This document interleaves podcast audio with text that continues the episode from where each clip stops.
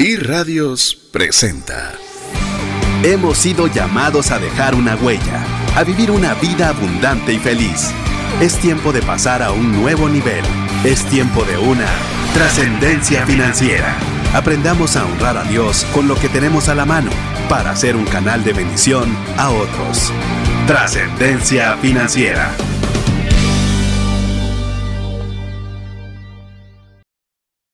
Muy buenas tardes tengan todos, es un verdadero gusto poder compartir con usted en este segundo miércoles ya que estamos de trascendencia financiera de lo que va del 2020. Posiblemente usted está escuchando este programa en diferidos y lo está escuchando a través de nuestro podcast. Queremos decirle que tenemos buenas noticias, queremos eh, muchos proyectos y grandes cosas preparadas para poderle dar contenido que le agregue valor para trascender financieramente. Hice una introducción muy larga y no me presenté. Mi nombre es César Tánchez y usted es primera vez que está escuchando el programa y si ya es de las personas que nos escucha con bastante frecuencia ya a través de los años, pues bueno, es un verdadero gusto poderles saludar a través de este micrófono para darle inicio a la nueva serie que tenemos preparado para arrancar el año, una serie que si usted es parte de nuestro listado de difusión de WhatsApp ya sabe de qué se trata. Nuestra serie se llama Brújula Financiera. Eh, ¿Por qué una brújula? Pues bueno, ya le vamos a ir contando un poquito el nombre, por qué el nombre de la serie y vamos a tener el tema ¿Dónde nos encontramos financieramente? ¿Cómo está nuestra posición realmente financiera? Vamos a arrancar con un tema que es denso, donde tenemos un contenido para variar bastante amplio, donde van a ser 10 eh, cuestionamientos principales. Cada uno de ellos va a tener sus subcuestionamientos a manera de poder hacer un ejercicio de papel y lápiz. Le digo de una vez, si usted quiere sacarle el máximo provecho al programa de hoy, lo importante es que usted esté aparte de nuestra lista de difusión de WhatsApp. ¿Por qué? Por dos razones. Una, porque usted va a recibir el audio el día viernes y usted puede pausarlo, poderlo escuchar despacio, agarrar papel y lápiz para poder eh, irlo trabajando, porque es bastante denso, pero muy importante que usted lo pueda realizar.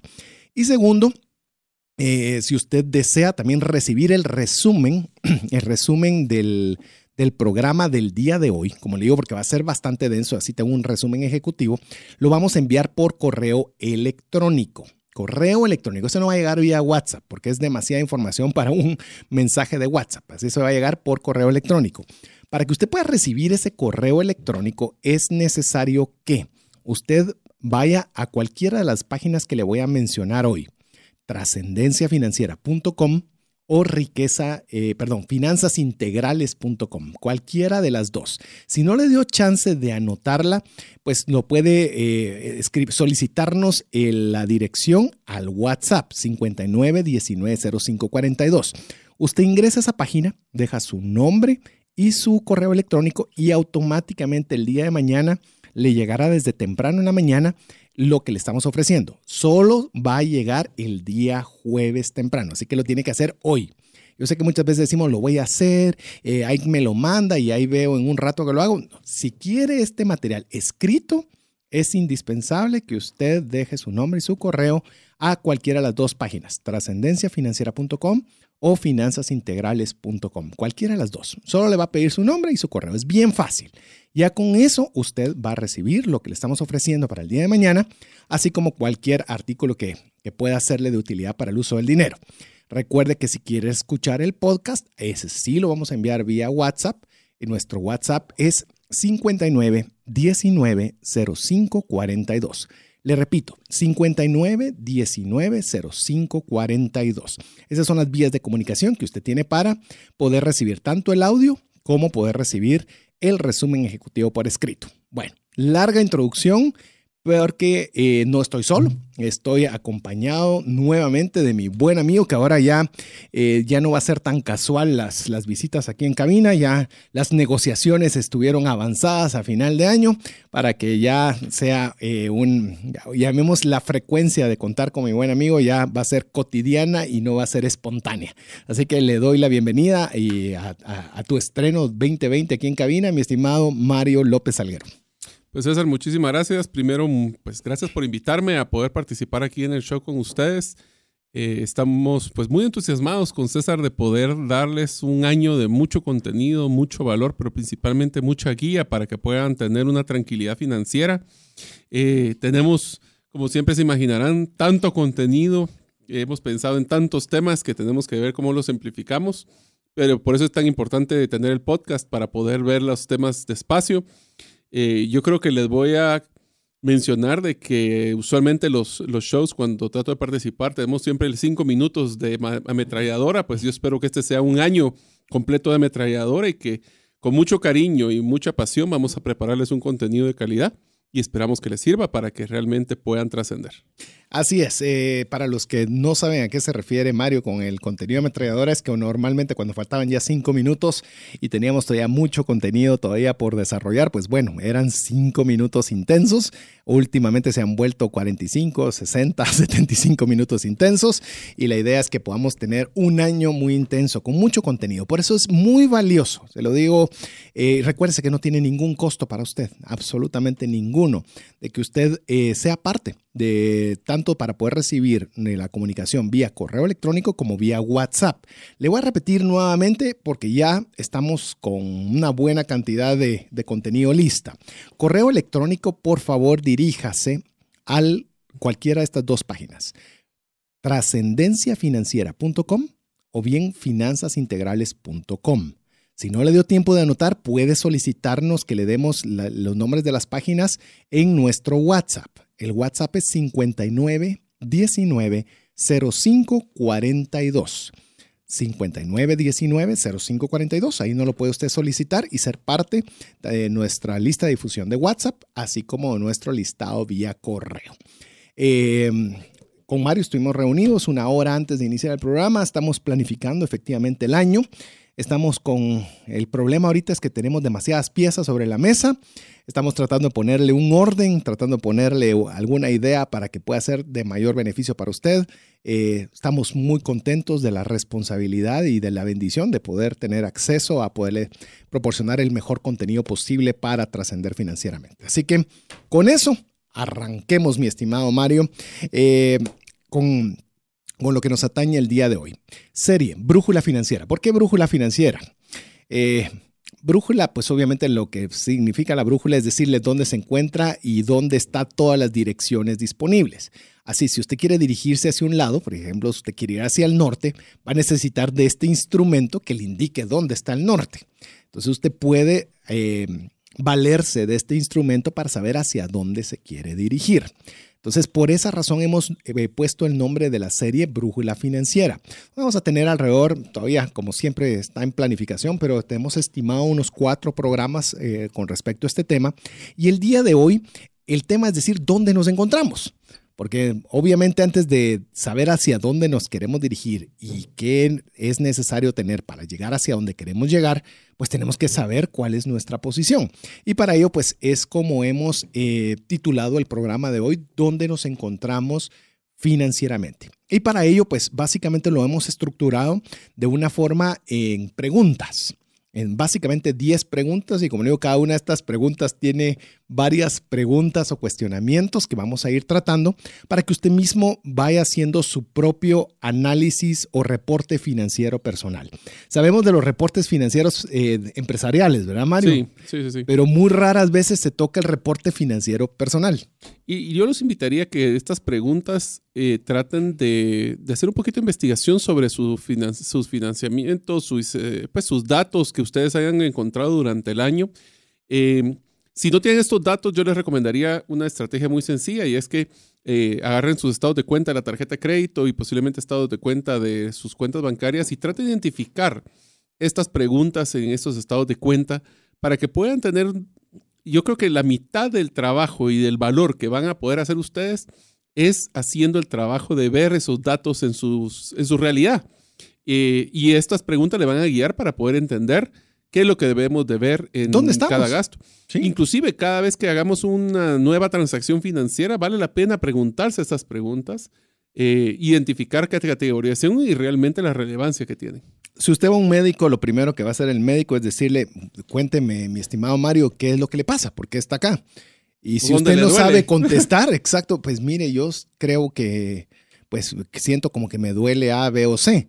Entonces va a venir el médico y primero le va a mandar a hacer una serie de exámenes para determinar realmente qué es lo que usted tiene antes de siquiera darle algún medicamento, algún procedimiento y demás. O por lo menos esa es la línea general normal. Entonces ese va a ser el objetivo del programa de hoy, de darle una serie de cuestionamientos o específicamente 10 preguntas generales que le den a usted una oportunidad de agarrar, vuelvo a lo mismo, papel y lápiz y poder usted comenzar a hacer esa tarea. Le estaba enseñando a Mario, siguiendo un poquito en la introducción, antes de que empecemos, como decís vos, el segmento ametralladora, eh, le estaba enseñando a Mario que en estos días de fin de año me dediqué a mire, ya sabe usted que me encanta el tema de las finanzas, eh, hacer un poco el tema del porcentaje de retorno por plan de lealtad por tarjetas de crédito de las cuales yo tengo acceso. Y usted puede decir, pero si eso ya está delimitado, y unas que son puntos, unas son mías, unas que es cashback, unas que es un montón. Sí, pero ¿cuánto representa de retorno en porcentaje de lo que yo gasto, de lo que yo recibo? Y por ejemplo, usted como sí, pero ¿cómo puede parametrarlo si le dan mías? Pues bueno, hay un canje de mías por un número de mías específico que representan un número de boletos, el cual tiene un costo de mercado X. Entonces usted va a decir, ¿y para qué se metió a hacer todo eso? Eh, específicamente para saber cuál tarjeta realmente es la que más me conviene a mí usar. Y se lo estaba enseñando ahora Mario, vi algunas tasas de retorno, son más o menos parejas, pero yo la que creía que era la mejor, resulta que ahora mm, se fue al fondo del armario y vamos a utilizar otra que tiene más retorno. Pero eso no es posible poderlo saber si uno no se toma el tiempo de hacer el ejercicio todos nosotros vivimos en una inercia constante de, nuestro, de nuestras eh, costumbres y esas costumbres pues hasta cierto punto nos bloquean de poder analizar como lo que acabas de hacer con la tarjeta de crédito. Estas preguntas creo que van a ayudar a la audiencia a poder pues tomar un minuto para poder cuestionarse qué fue lo que me pasó en el 2019. Y lastimosamente a veces nos enfocamos tanto en que si en el 2019 terminé con dinero en el banco, o si creo que logré gastar bastante y no me endeude tanto. Y la verdad es que tenemos que entender y, pausar a veces para poder tomar decisiones lógicas como la que acabas de tomar, porque uno se deja llevar hasta por la publicidad a veces de las tarjetas en este caso. Pero a veces pensar, y, y lo que he aprendido yo en temas financieros es que no existe una herramienta buena o mala, existe una herramienta buena o mala para lo que yo quiero. O la utilización que le diste o como lo usé. Entonces, ese es el truco de estos, de esta, bueno, ese análisis. Ahí ojalá que algún día lo podamos compartir cuando lo termines.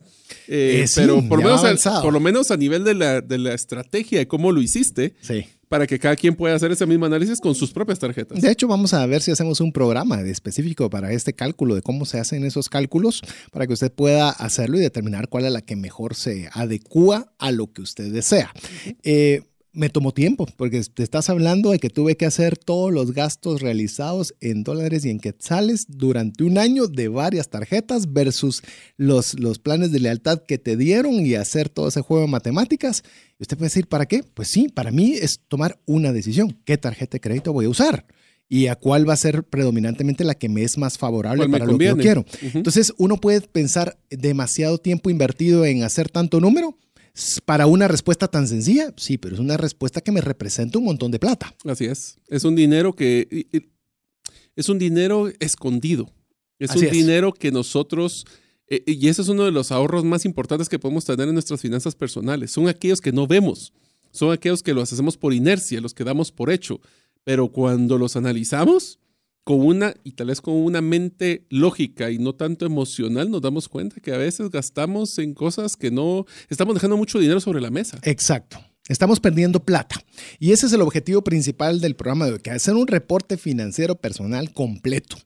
Eh, vamos a arrancar ya con lo primero, pero si usted se da cuenta con esta introducción, eh, no me basta decirle la importancia que tiene que usted reciba este material escrito. Es cierto que lo va a escuchar, pero si usted está trasladándose de un lugar a otro, pues mm, va a ser muy difícil que pueda tener el papel o lápiz o, que lo pueda escuchar en el programa en su totalidad luego en podcast. Les recuerdo, si usted quiere recibirlo por escrito, nos tiene que dejar su nombre y su correo electrónico en cualquiera de estas dos páginas, requezaintegral.com o bien, perdón, perdón, ya estoy equivocándome, finanzasintegrales.com o trascendenciafinanciera.com. Si no le doy chance de anotar, escríbanos al 59 19 05 42, que ese es nuestro WhatsApp, se lo repito, 59 19 05 42, solicitándonos el nombre de las páginas para que usted pueda ingresar su correo electrónico junto con su nombre. Adicional, al momento de escribirnos al WhatsApp, va a recibir este podcast el día viernes. Es decir, eh, un par de días lo tendrá ya usted ahí disponible para poderlo escuchar nuevamente y verlo. Así que bueno. Introducción muy larga para poder entrar a nuestro, darle una buena introducción a la serie y al tema que tenemos el día de hoy, que son 10 preguntas que podemos realizarnos para poder conocer dónde nos encontramos financieramente.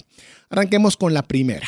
A ver, la primera que quizás puede ser una, una mm, una pregunta aparentemente fácil si es que alguien se encuentra en, un estado de, dependencia. Podría ser sencillo, pero vamos a irlo ahondando un poco, que es la primera pregunta. ¿Cuánto generé en el 2019? Mire, si usted, me está, si usted está escuchando esto en podcast, y lo está escuchando en junio, en mayo, en agosto, el ejercicio es válido para que usted lo haga a un año atrás. O sea, lo que queremos es que usted pueda, los últimos 12 meses, correcto. ¿Cuánto generé los últimos 12 meses? Esa es una pregunta que parece muy sencilla, pero no es tan fácil. así es. A ver. El tema de los ingresos tenemos que tomar en cuenta de que aún en un modelo de dependencia no es nuestro único ingreso de dinero en la cuenta. Puede ser, y hay que tener mucho cuidado, porque a veces, por ejemplo, desde un tema tan sencillo como que le presté dinero a un amigo y me lo devolvió, eso deberíamos de considerarlo como un ingreso o es una devolución de algún flujo, cuenta por cobrar. Como una cuenta por cobrar. O sea, los ingresos es cualquier... Eh, dinero que no estaba en 12 meses. Eh, cualquier dinero que ingresó a mis cuentas, hablemoslo así, de esa forma más sencilla. Es un, cualquier dinero que entró. Ahora, eso nos rompe el paradigma que no tiene que ser solo el salario. No, por supuesto. Mm, porque no solo es el salario. Los intereses de un ahorro. Los intereses de un ahorro. ¿Tienes una renta de un bien que lo tenés alquilado? Puede ser eso, puede ser que haya... algo? Desde temas de activos, puede ser que haya prestado un servicio, puede ser que simplemente hice un canje. Así es. O sea, hay tantas formas de considerar los ingresos. Un plan de lealtad sería un ingreso, fíjate. La verdad es que sí. Sí, sería un, ingreso. Es cualquier tipo de ingreso. Ah, yo no sé si sería ingreso, sería una, cashback, una, una quitar un gasto. Te digo, no sé si eh, deberíamos discutir una persona, por ejemplo, un cashback. un cashback. Es, una es un algo que le van a deducir de su tarjeta de crédito. Si te lo dan en efectivo, en cheque, debería ser incluido como un como ingreso. Pero si te lo deducen de tu cuenta, debería ser una un descuento de gasto, quizás. Entonces, ¿es un ingreso o no es un ingreso? Si la opción te permite que puedas retirarlo y utilizarlo para lo que querrás, sí es un ingreso. Ok, entonces, si en el caso te lo deducen solo así de la tarjeta como un descuento, entonces es un decremento de gasto. Así es, un descuento sobre tus gastos, podría ser. Podría ser. Entonces, si se dan cuenta, existe una gran variedad de ingresos, pero estamos muy acostumbrados a que cuando hacemos, por ejemplo, un presupuesto, pongo solo el salario más... Y el salario, ojo, porque realmente, ¿qué es lo que entra a tu bolsa? O sea, porque puedes decir ganar, voy a poner cualquier número, ganar nominalmente 4 mil, por poner cualquier número, póngale dólares, yenes, quetzales, lo que usted quiera. Y de esos 4 mil, ¿cuánto realmente entró a su bolsa?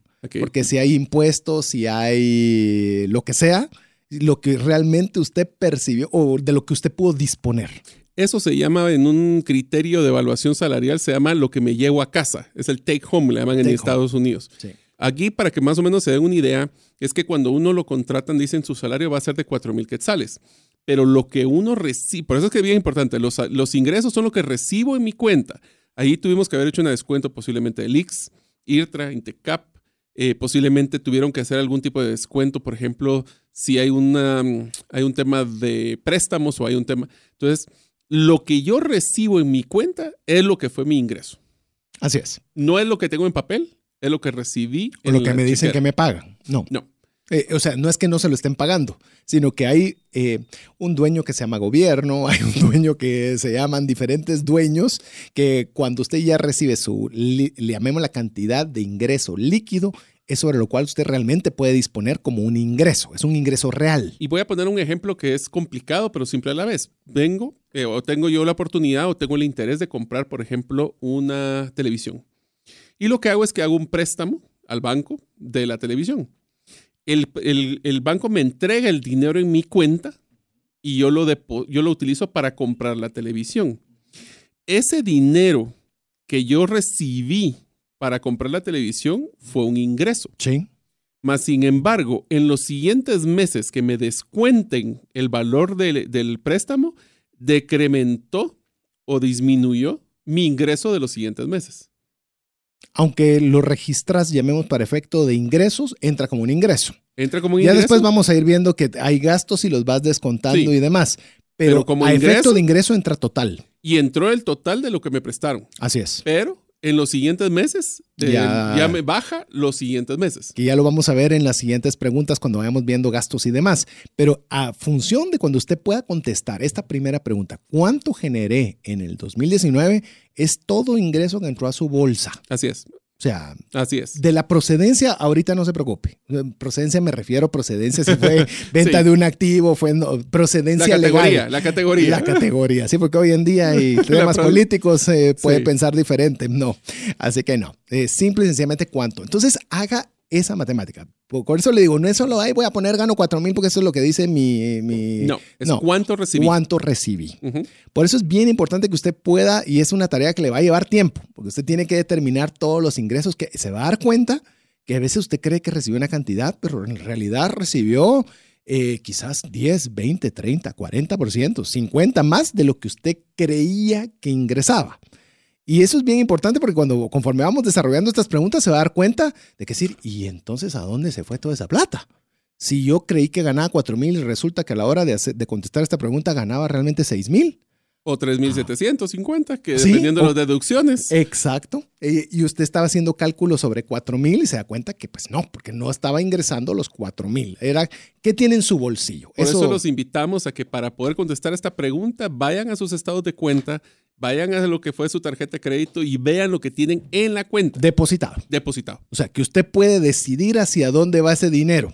Voy a decirlo suponiendo que usted tiene la posibilidad de decidir, no está todo endeudado, comprometido y demás, pero usted tiene la decisión, o pago la deuda, o pago el colegio, o pago, pero usted decide. Entonces, eso es bien importante que usted pueda determinar cuánto fue el total de sus ingresos en los últimos 12 meses.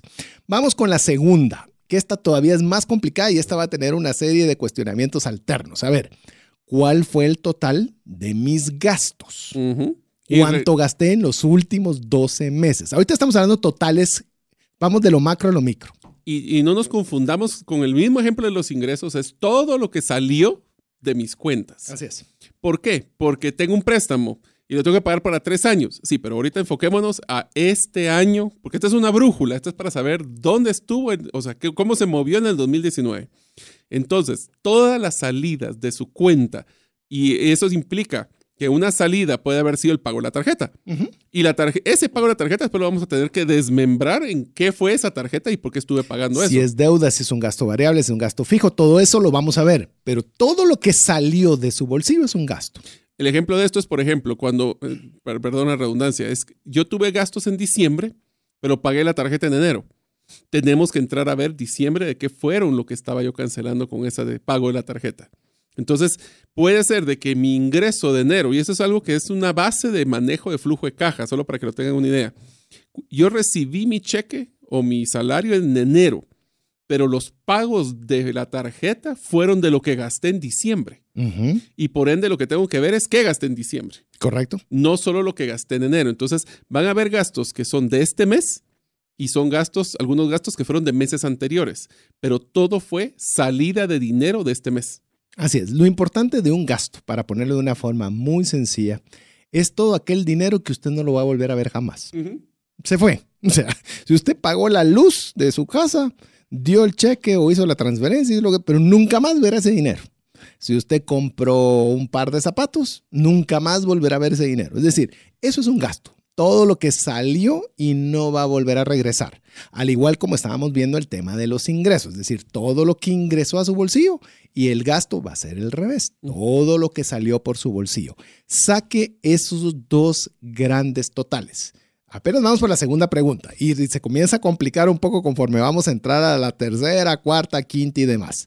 Vamos a, con esto vamos a darle eh, un espacio porque no nos da chance de desarrollar la pregunta número tres ahora, pero sí para que usted pueda eh, recordarle que usted puede obtener estas 10 preguntas que vamos a hablar el día de hoy y cada una de las subpreguntas principales la vamos a enviar por correo electrónico el día de mañana. No se va a ir el viernes, no se va a ir el sábado, no se va a ir el lunes, va a irse el día de mañana. Y se va a ir a todas las personas que dejen su correo electrónico, su nombre y correo electrónico en la página trascendenciafinanciera.com. Le repito, trascendenciafinanciera.com. O si da caso no sabe cómo se escribe trascendencia, pues se lo pongo un poquito más fácil, finanzasintegrales.com, nombre y correo electrónico. Y algunas personas nos están diciendo que por qué no está cargándoles la información. Estas las personas que ya están recibiendo correos de parte nuestra, no tienen que hacerlo nuevamente. Ya con una sola vez lo van a recibir mañana de forma automática. Entonces el sistema cuando ya reconoce que su correo está inscrito, pues simplemente ya no recibe que lo vuelva a ingresar. Así que si eso le sucede a ustedes, porque usted ya lo está recibiendo y mañana lo recibirá de forma automática en su correo. Así que le repito, finanzasintegrales.com o trascendenciafinanciera.com. También el audio, para que usted pueda ir despacio con papel y lápiz y poderlo escuchar todo nuevamente, eh, lo vamos a estar enviando aquí, mi estimado Jeff. Eh, ya le mandan más saludos que a Mario y a mí, pero está bien y está soltero por si hay alguna señorita que está escuchando. ahí, ahí sí levanta la mano, ¿viste que está levantando las manos? Dice que no, dice que no, que ya está tomado. Ah, ya está, ya me iban a colgar entonces acá. Ok, entonces dice que no, pero igual le mandan saludos. Eh, para que esté listo el programa y lo podamos enviar el día viernes, lo mandamos el link a todos los que hayan escrito algún mensaje o sean parte de nuestro listado de difusión de WhatsApp. Y eso es muy fácil, simplemente nos escribe solicitándolo, dejando su nombre y su apellido al 59 19 05 42. Le repito, 59 19 05 42. Mientras usted hace esto, pues bueno, lo dejamos con buena música y regresamos con las ocho preguntas restantes para saber cuál es nuestra realidad financiera personal.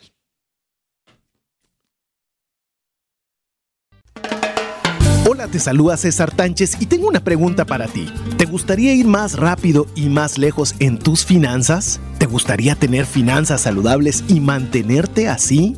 Esa es la razón por la cual te animo a que tú puedas profundizar cinco pasos para una vida abundante y feliz a través de leer este libro con el mismo nombre, más rápido y más lejos en sus finanzas. Estoy convencido que este libro te ayudará a establecer tu propósito, a liberarte de gastos y de deudas y de muchas herramientas que serán importantes para que puedas tener una vida abundante y feliz. Puedes adquirir este libro en las principales librerías de Guatemala y si tú vives fuera de las fronteras de nuestro país, puedes hacerlo a través de Amazon en versión digital o en versión física. Espero que tú puedas disfrutar de esta experiencia para tener una vida abundante y feliz.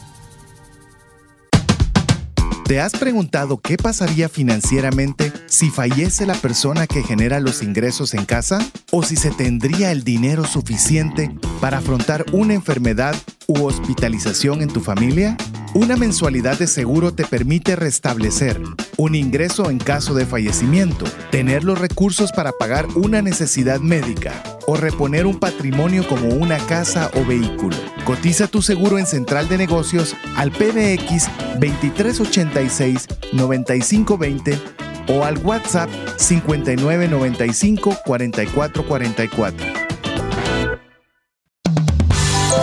WhatsApp exclusivo para trascendencia financiera. 59190542.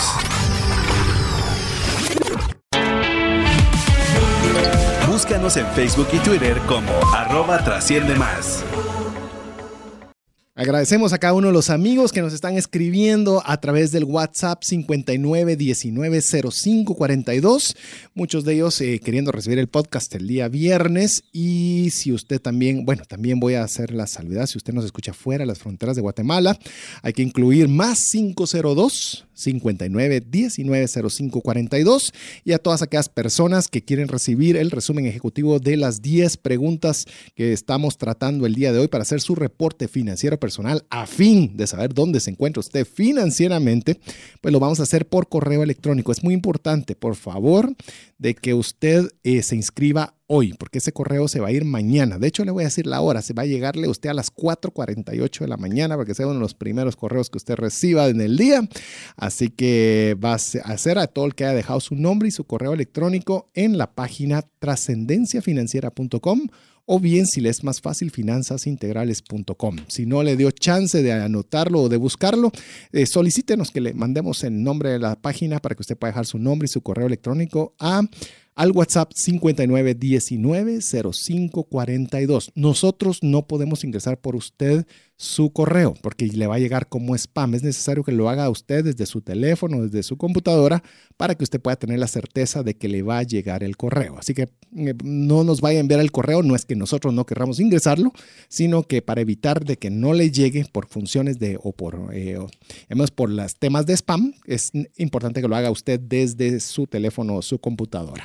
Le repito, eh, 59 19 nuestra vía de comunicación por WhatsApp o bien usted vaya directamente a la página trascendenciafinanciera.com. No hay donde perderse, solo le pide el nombre y le pide su correo electrónico, así que va a ser sumamente fácil. Así que, bueno. Mi estimado Mario, eh, vimos eh, antes de la pausa musical las primeras dos preguntas. ¿Cuánto generé en los últimos 12 meses y cuál es el total de mis gastos? A ver, vamos con la tercera. Pues la tercera es una muy fácil. La diferencia de esos dos. Así es. Que es, bueno, de lo que yo obtuve dentro de mis cuentas y lo que saqué de mis cuentas, ¿me quedó o fue un negativo? Así es. Porque ahí puede haber dos formas. Obviamente el ingreso es superior a los gastos. Esto pues, dejemos que hay dos categorías en esto. Una es que tuve un ahorro y realmente lo definí como un ahorro o solo es una cantidad de dinero que está siendo estratégicamente guardada para gastarla. Entonces, tenemos un tema de generé más deuda o tuve un negativo en esta diferencia entre los ingresos y gastos. Y ahí deberíamos de tomar en cuenta tal vez un poco la historia, ¿verdad? O sea, cómo me fue en los años anteriores a nivel macro. Y aquí los invito a que utilicen una forma simple de ver los números. Yo sé que cuando uno piensa de sacar los dos estados de cuenta de los 12 meses y empezar en las tarjetas de crédito, puede ser muy abrumador. Pero tratemos de hacerlo si quieren para ir de paso en paso haciendo el, primer, el primero como un total del año y solo sumamos todo, porque eso lo pueden ver en su estado de cuenta, puede ver todo lo que fue ingreso y todo lo que fue gasto. Agarren el total de todos los meses y agarren, utilicen solo ese pedazo, porque ese es un número que les va a dar una idea general del año. Así es. Y después podemos entrar a detalle que van a ser las siguientes preguntas. Es correcto. Pero tratemos de no, yo les digo porque a mí me abrume. O sea, más cuando tenemos dos, tres tarjetas de crédito y más cuando tenemos dos, tres cuentas. Lo ideal es, agarremos totales, veamos un número y le da la vista macro de vuelo de pájaro. Hablemos, esa es nuestra mega brújula de cómo nos fue. Después entramos al detalle, porque si entran al detalle desde el principio, puede ser de que después de febrero y estén tan cansados de ver números que no lo terminen. Así es. Es mejor ver los números totales del año, de lo ingreso, de los gastos y del total final de la diferencia si me genero una deuda o un ahorro. Así es. Es decir, tuve, si lo queremos ver hasta empresarialmente, tuve un superávit o tuve un déficit. Así es. Es decir, tuve, eh, llamemos la diferencia entre mis ingresos y gastos. ¿Fue mayor los ingresos o fue menor? Y obviamente usted dice, bueno, ¿cómo pueden ser los gastos mayores que mis ingresos? Pues bueno, ahí es donde entra el tema de la deuda. Para poder, para que cuadren los números, significa que yo tuve que generar una, una deuda. Cuando estamos hablando de la deuda, ya que hablamos ahorita, vamos a hablar de los dos, de la deuda y del ahorro porque el excedente es ahorro. Obviamente, todo lo que usted no gastó y lo tiene en su bolsa es un ahorro. Y todo aquello que usted gastó de más se tuvo que compensar con deuda. Ahora bien, tiene deuda al gastar más, ya lo estamos mencionando, más de los ingresos. La subpregunta de, de esta pregunta número 3, de si tuve excedente o déficit, es saber cuánto suma el total de mi deuda. Y, este, y esta sumatoria del total de la deuda es igual a la deuda que usted ya traía más la deuda contraída en los últimos 12 meses. Porque usted, llamemos, todos estamos partiendo de que usted estaba a cero hace dos meses, pero puede ser que no. Pues, venía arrastrando una deuda anterior que le va a dar un número X, yo debía X, y a ese X tengo que sumarle toda la nueva deuda que generé en los últimos 12 meses, y ahí ya va a tener usted el dato completo. Es decir, tuve déficit, sí. Lo compensé con deuda, sí a cuánto asciende el total de mi deuda. O sea, es importante tenerlo. Ahorita seguimos en macro, todavía no hemos bajado a, micro, pero sí es muy importante porque no solo es saber cuánto gasta, sino también cuánto es el nivel de endeudamiento que yo tengo. Y eso usted puede decir, pero yo quiero saber cómo salir de deudas. Es imposible darle un plan de acción de salir de deudas si no sabemos para principiar qué nivel de deuda tenemos. O cómo lo generó que esa es cabalmente la, la, segunda parte. Y quisiera también, por favor, invitarlos a que no confundan este ejercicio con el ejercicio de qué es lo que yo tengo y qué es lo que yo debo a nivel de préstamos, que ese es un tema de patrimonio. Esto es simplemente lo que entró y salió de mis cuentas. Ahora, quiero que eh, eh, utilicen esta imaginación. Exactamente lo que estamos haciendo para aquellos que conocen de finanzas empresariales es la diferencia entre un balance general, que es lo que yo tengo y lo que debo a nivel de eh, activos y lo que tengo físicamente y lo que debo en los bancos y lo que es un estado de resultados. Así es. Ahorita lo que estamos viendo es un estado de resultados. Es, correcto. ¿Qué ingresó? ¿Qué salió? ¿Qué me dejó? Llamemos lo que muchas veces los accionistas quieren saber. ¿Cuánta plata hay? Ganamos, perdimos, ganamos lo que queríamos, ganamos menos de lo que queríamos, ganamos más de lo que queríamos. Eh, en ese momento estamos ahorita, ver si quedó plata o excedente o bien hubo un déficit. Ya vimos el tema de la deuda en el caso que haya sido déficit. Ahora veamos si sus ingresos fueron mayores de sus gastos. Entonces lo que usted obtuvo es un ahorro. La pregunta aquí viene, así como hicimos de la deuda, ¿cuánto dinero tengo ahorrado? ¿Qué va a ser? Los ahorros que ya tenía más el ahorro generado en los últimos 12 meses y ahí le va a dar el total de dinero ahorrado que usted tiene. Y ahí no podemos hacer un ejercicio también simpático y es si yo tenía ahorro hasta el año anterior y tuve deuda, esa deuda lo que va a hacer es bajar el ahorro que tenía, valga la redundancia, ahorrado, que tenía acumulado anteriormente. Entonces, yo no necesariamente quiero que confundan la deuda como que tengo que ir, tuve un préstamo, lo tuve que pasar a las tarjetas, sino que es de lo que yo no generé con mis ingresos, puede ser que me esté bajando tu ahorro mi colchón. y no necesariamente compensándolo con deuda. lo que sí te dice es que es un año que tuvo un déficit. Así es, un déficit. De hecho, yo te lo voy, yo, yo voy a ser vulnerable con lo, con lo que estamos hablando para que usted diga, eh, usted tome su propio concepto y haga su propio análisis, pero no tengo ningún em, empacho en compartirle el mío. El año pasado, eh, llamemos los 12 meses anteriores, en mi caso, mis gastos fueron superiores a mis ingresos. Es decir, sí fue un, un año en el cual no logré que los ingresos fueran los esperados por diversas razones, en las cuales mis gastos superaron mis ingresos.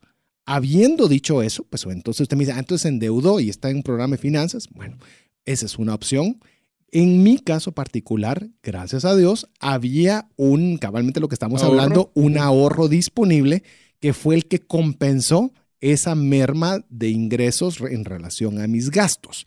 Pero entonces yo ya sé cuánto mermó de los ahorros que tenía. Pero entonces usted ya puede tener un parámetro para poder decir, ah, ok, es cierto, yo me puedo tener en determinado momento por diferentes circunstancias, bajar mis ingresos, pero si usted tiene obviamente un colchón, vamos a poner un colchón de ahorro o un margen de maniobra, le va a permitir poder afrontar de mejor forma cuando los gastos sean mayores que los ingresos, porque no vamos a, vivir en un, en un estado de fantasía donde vamos a creer que siempre los ingresos van a ser mayores que los gastos. Eso es lo que queremos pero la vida ojalá nos pudiera garantizar a nosotros que así va a ser. Hay veces que se van, no hay ventas, a veces hay recesiones, a veces hay eh, gastos no planificados, como vamos a ir viendo conforme desarrollemos, que eso no está mal.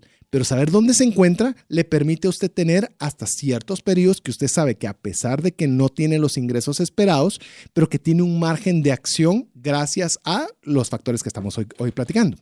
Es el concepto de que en Vox Populi se conoce como me estoy comiendo mis ahorros. Eh, otra forma de poder evidenciar o, de ser fácil la forma de, evidenciar si yo tuve una deuda y que no necesariamente tenía yo un bolsón de ahorros es me incrementó el equivalente a los saldos de las tarjetas. Así es. O sea, ahí lo financié esa deuda con las tarjetas o lo financié con mis ahorros o lo financié con un crédito. O sea, ¿de dónde salió ese recurso? Ese recurso es lo que estamos viendo ahorita. Esa, esa, esa, ese déficit, ¿cómo se compensó?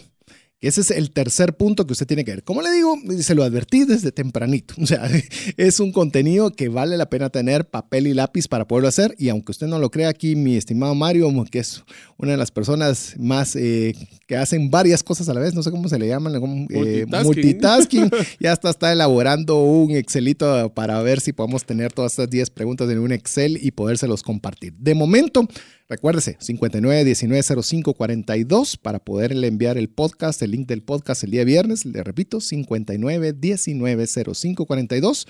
O si quiere el resumen ejecutivo por escrito, debe ingresar su nombre y su correo electrónico en la página trascendenciafinanciera.com. Le repito, trascendenciafinanciera.com. Listos.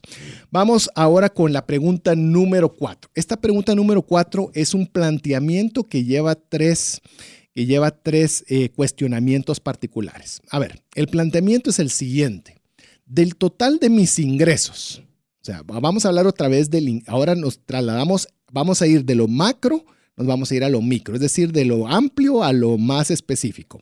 Del total de mis ingresos, vamos a ir al, al subespecífico 1. ¿Cuántos ingresos fueron fijos de estos, de estos ingresos, o semifijos. Vos incluso incluiste en, el tema de semifijos. ¿Qué significa esto? A ver, a ver. Bueno, fijos, eh, hablemos de que es un flujo estable, porque no puedo decir garantizado, porque ya nada en la vida es, garantizado, pero es un flujo estable mensual de ingreso, bueno, mensual, semanal, quincenal, constante de ingreso que Básicamente si todas, las circunstancias son, si todas las circunstancias son iguales, usted puede prever que lo va a tener. Así es. Y que es un monto relativamente eh, estable. estable. Así es. Este es, hablemos de un salario que sabemos de que en quincena o fin de mes o semanal. Son 4 mil por decir algo. Y, y, voy a recibirlo de tal forma, menos deducciones 3.750. El semifijo es cuando utilizan eh, estrategias. ¿Vendedores puede ser? No, ¿cómo lo Pueden ser variables, pueden ser un variable, pero yo lo utilizo Una fijo y una variable. Eh, un fijo variable puede ser un bono que se realice cada trimestre, puede Entrega ser de utilidades una vez al año. Eh, bono anual. Bono anual. Eh, todo lo que, aunque, bueno, bono 14 y aguinaldo son dos ejemplos clásicos de semifijo. Sí, Porque no es que sea mensual todos los Sí, lo vas a recibir dos veces al año. Al año. Inclusive si se parte entre quincena y quincena, puede ser que sea un bono 14 que se paga en julio y después uno, la mitad del aguinaldo en diciembre y la mitad en enero. Pueden ser cuatro en, pedazos, ¿va?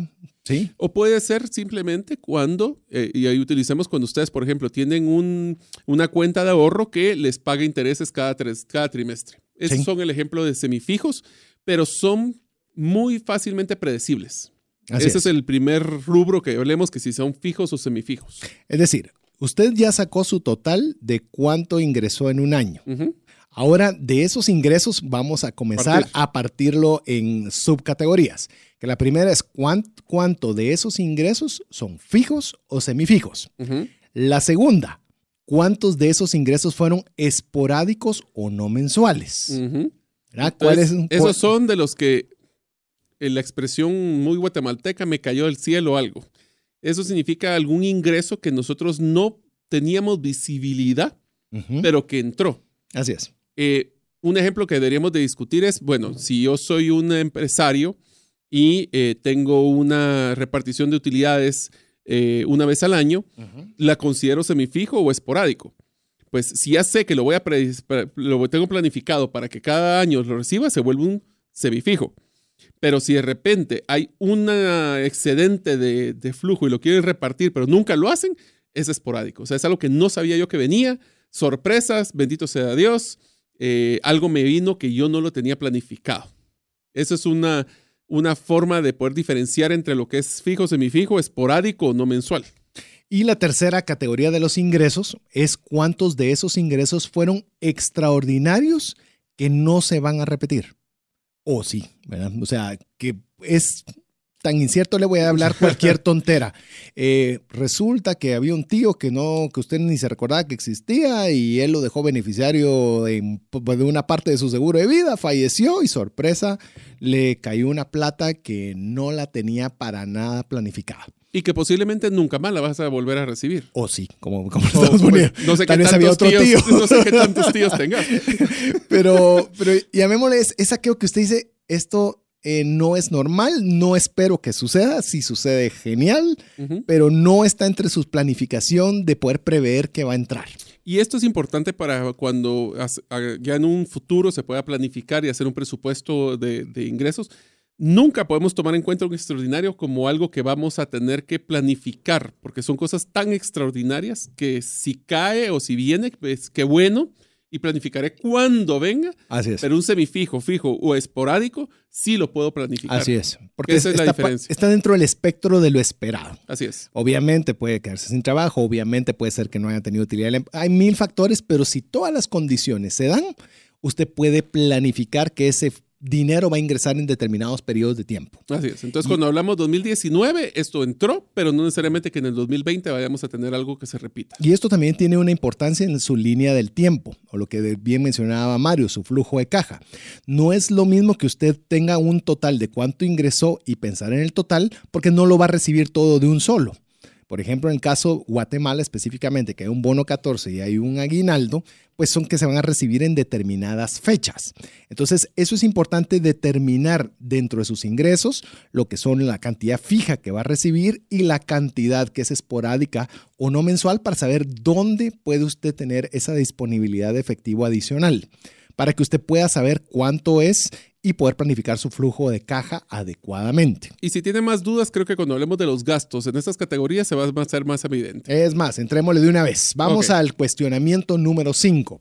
Ya hablamos del total de mis ingresos con tres cuestionamientos y ahora tenemos del total de mis gastos para variar gastos, no tiene tres cuestionamientos. Tiene seis cuestionamientos y algunos incisos adicionales. Así que. y podemos que ponernos creativos. Si alguien ah, quiere una categoría especial, pues puede ponerlas. No, esta, esta, podría haber sido, esta podría haber sido enorme.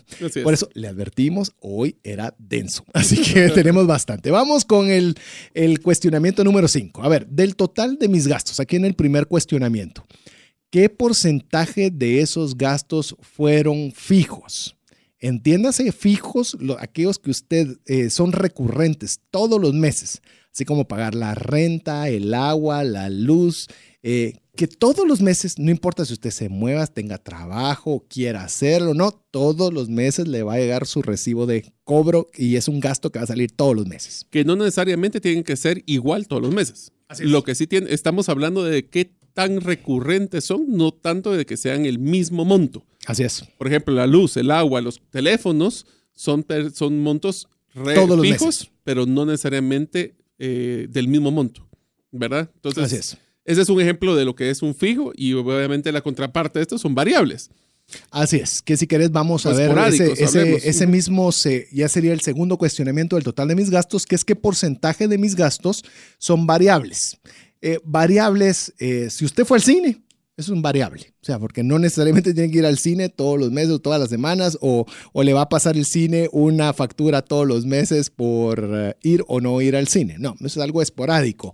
Eh, o mejor, es algo variable. Sí, yo no sé si variable o esporádico debería ser la palabra, porque la verdad es que el cine puede ser un monto que si alguien que le gusta mucho el cine va todos los meses, eso se vuelve fijo yo creería, y te, lo voy a decir en el concepto del, resto de cuestionamientos, los fijos no te los puedes quitar. O sea, a menos de que no querrás tener luz en tu casa. Eh, y te lo pongo igual, el, gasto en el cual pagas tu renta o tu hipoteca. O sea, si lo dejas de pagar, te quedaste sin casa. Pero en el caso de los, de los variables, si no pagaste el cine, no vas al cine. No, no vas al cine. O sea, eh, realmente creería yo que el variable lo podemos enfocar en aquellos que tenés la discreción de poderlo seguir pagando o no. Los fijos, no. Por lo menos en el plazo pactado, eh, eh, ¿cuándo te vas a quitar la luz? O sea, no te la puedes quitar jamás. Entonces podemos decir de que el fijo es aquel que si yo en algún momento quisiera quitarlo, tendría que tener un proceso de salida de este gasto versus un variable donde yo tomo la decisión inmediata, se hace o no se hace. Así es. Ok. Así es. Y en base a eso, pues usted toma una decisión si ese gasto continúa o no. Entonces, en base a ese parámetro, usted tiene que definir de sus, del total de sus gastos cuántos de ellos son fijos. Esto sí es bien importante. Cuántos de ellos son variables. Y viene un tercero. ¿Qué porcentaje de mis gastos fue para el pago de una deuda? Entiéndase que usted no compró nada, sino que se destinó para el pago de un compromiso adquirido Esto incluye más, no limita, por ejemplo, la tarjeta de crédito y demás. Ejemplo, ok. Usted, por ejemplo, eh, hizo una compra del televisor que dijo Mario. Compró un televisor, lo compró con tarjeta de crédito y usted generó una deuda porque no lo pagó de, de contado. Usted se quedó pagando el pago mínimo o cualquier cantidad menos la de contado. Usted en los siguientes meses ya no va a tener otro televisor. O sea, usted compró uno, pero usted sigue pagando una deuda. Es decir, no necesariamente tiene que adquirir algo, pero su compromiso de pago continúa. Eso es cuando nos referimos a qué porcentaje de sus gastos fueron para el pago de deuda. Y podríamos considerar que un pago de deuda es cualquier compromiso que generó un interés. Así es. Para Sí. que sea más fácil de, de identificar. Así Porque es. yo puedo sacar. y que no necesariamente adquiriste un activo nuevo. Llámese ropa, llámese sí. zapatos, nada. Es decir, lo hiciste una vez, pero lo vas a pagar por un tiempo indefinido dependiendo de las condiciones del crédito que hayas tenido. Entonces, hagamos un ejercicio para ver si entendí. Hay dos formas de poder comprar el mismo televisor. Uno es una visa cuota y el otro es tres pagos a precio de contado. La visa cuota genera interés. Eso es pago a deuda. Visa cuota podría ser que no te cobre interés. Si es un extrafinanciamiento, sí te va a cobrar interés. Y entonces, si lo compro con extrafinanciamiento, perdón, con una visa cuota o con tres pagos precio contado, se vuelve un, Un gasto variable. variable. Se vuelve un gasto variable. Y deuda es si hago un extrafinanciamiento, que sí genera un costo financiero o intereses Así es. para poder. ¿Por qué lo separamos? O bien lo compraste con tu tarjeta de forma normal y simplemente pagaste la tarjeta tu pago mínimo. Cualquiera de las dos, porque te generó interés y estás Si no pagando por algo que si no. no pagaste el total, sí. Sí, si no pagas el total, pago de contado. Entonces, pero para efectos de nuestra audiencia, el fijo es que todos los meses existe ese compromiso. Variable es yo decido si puede aplicar o no. Y pago de deuda es cualquier, de- cualquier compromiso adquirido que genere intereses. ¿Por qué es importante separarlos? Porque en los otros dos no existe un sobrecargo de costo financiero como el que hay con la deuda. Así es. ¿Ahí? Ok. Ahí, ahí. Vamos con el siguiente, porque este siguiente no va a estar com- complicado de explicar. A ver, el cuestionamiento número cuatro del total de mis gastos. ¿Cuáles fueron los tres rubros en el que gasté más en este año o en los últimos 12 meses? En pocas palabras, lo que estamos diciendo es qué categorías de gastos fueron, no importa si son fijos, variables, deudas, cuál fue los top 3 de lo que más me gasté. Yo te puedo mencionar el mío, uno de los tres, en temas de salud. Llámese hospital, medicamentos y demás. Eh, seguro lo podrías poner hasta en esa categoría. Sí. Es decir, usted tiene que determinar de sus salidas de plata, realmente cuáles fueron los tres rubros en los que usted gastó más plata.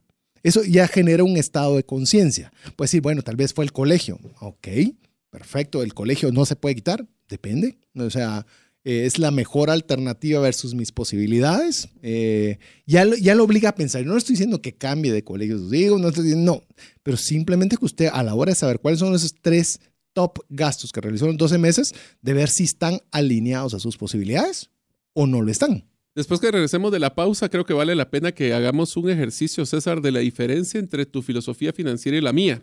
Porque cuando vemos los top 3, en mi caso, yo tengo un costo de pago de deuda muy alto. Pero es porque mi decisión financiera es muy diferente a la tuya. Y vamos a dejar a la duda a los oyentes para que cuando regresemos puedan ver la diferencia entre tu filosofía y la mía. Así es. Así que mientras tanto, lo animamos a que usted, si quiere recibir eh, nuestras notas, porque realmente es un resumen de las notas del programa del día de hoy, por escrito, que usted pueda recibirlo el día de mañana. No le va a llegar, si usted se inscribe mañana, no le va a llegar otro día. Así que por favor, deje su nombre y su correo electrónico en cualquiera de estas dos páginas, o bien finanzasintegrales.com. Si no le dio chance de anotarlo, puede pedirnos, miren, dígame cómo se llaman las páginas donde debo dejar mi nombre y mi correo, eh, al WhatsApp dedicado a trascendencia financiera. Si nos escucha fuera de la frontera de Guatemala, ponga más 502 y el número 59190542. Adicional a que le vamos a indicar el nombre de la página para que usted pueda dejar su nombre y su correo, también le vamos a enviar el día viernes el podcast del programa de hoy. Si se da cuenta, va a ser necesario ponerle pausas y demás para poderle aprovechar al máximo el contenido del día de hoy. Le repito, 59 19 05 42. Solo nos expone ahí su nombre y su apellido si es primera vez que, nos está sintonizando y con gusto. Ahí se lo estaremos enviando. Mientras usted lo hace, lo dejamos aquí en Buena Música, aquí en la 98.1 FM. Hola, te saluda César Tánchez y tengo una pregunta para ti. ¿Te gustaría ir más rápido y más lejos en tus finanzas? ¿Te gustaría tener finanzas saludables y mantenerte así? Esa es la razón por la cual te animo a que tú puedas profundizar cinco pasos para una vida abundante y feliz a través de leer este libro con el mismo nombre, más rápido y más lejos en sus finanzas. Estoy convencido que este libro te ayudará a establecer tu propósito, a liberarte de gastos y de deudas y de muchas herramientas que serán importantes para que puedas tener una vida abundante y feliz. Puedes adquirir este libro en las principales librerías de Guatemala y si tú vives fuera de las fronteras de nuestro país, puedes hacerlo a través de Amazon en versión digital o en versión física. Espero que tú puedas disfrutar de esta experiencia para tener una vida abundante y feliz. ¿Te has preguntado qué pasaría financieramente si fallece la persona que genera los ingresos en casa? ¿O si se tendría el dinero suficiente para afrontar una enfermedad u hospitalización en tu familia? Una mensualidad de seguro te permite restablecer un ingreso en caso de fallecimiento, tener los recursos para pagar una necesidad médica o reponer un patrimonio como una casa o vehículo. Cotiza tu seguro en Central de Negocios al PBX 2386 9520 o al WhatsApp 5995 4444. WhatsApp exclusivo para trascendencia financiera. 59190542.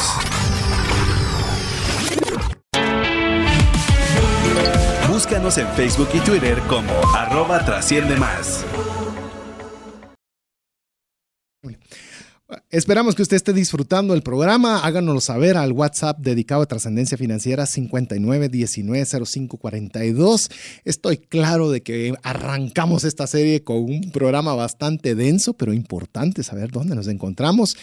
tenemos dos programas siguientes que estoy seguro le van a hacer de buena, tres, que van a ser ya un poquito más, que le van a motivar para poder tener toda la energía para tener eh, finanzas que trasciendan. Pero sí es importante este tipo de conceptos. Estamos hablando de 10 cuestionamientos eh, principales, pero quiero decirle con uno o dos que usted haga, ya, ya, le da, ya le da una buena idea de realmente cuál es su realidad financiera, ya no digamos si logra hacer el filtro de estos 10 cuestionamientos. Eh, les recuerdo, eh, porque nos están escribiendo muchas personas, eh, puede ser parte de nuestro listado de difusión de WhatsApp. Ahí va a recibir el día viernes este audio.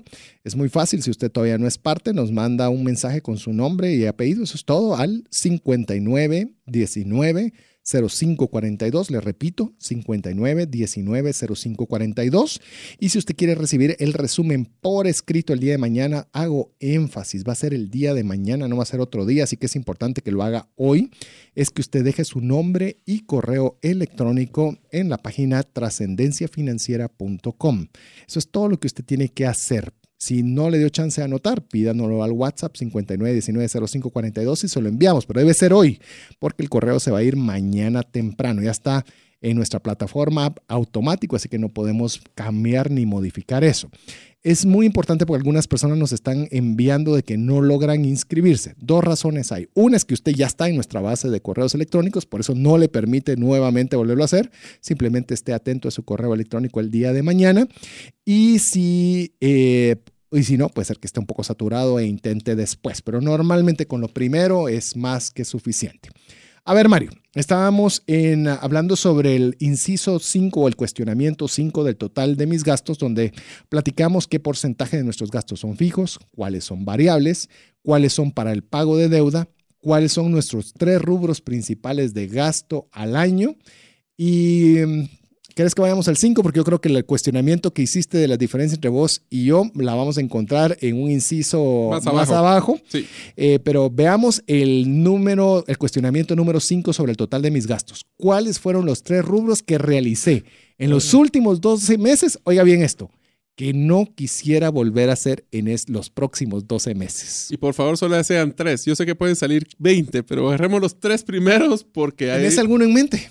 Yo, me estoy poniendo a pensar ahorita si hay alguno que realmente yo me haya arrepentido de hacer. Sí. A ver. Ropa.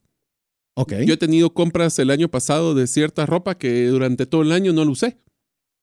Y me arrepiento porque posiblemente haber sido una, una, una chumpa que me llamó mucho la atención y fue impulsivo y la compré, pero en realidad no encaja en nada de lo que me pongo.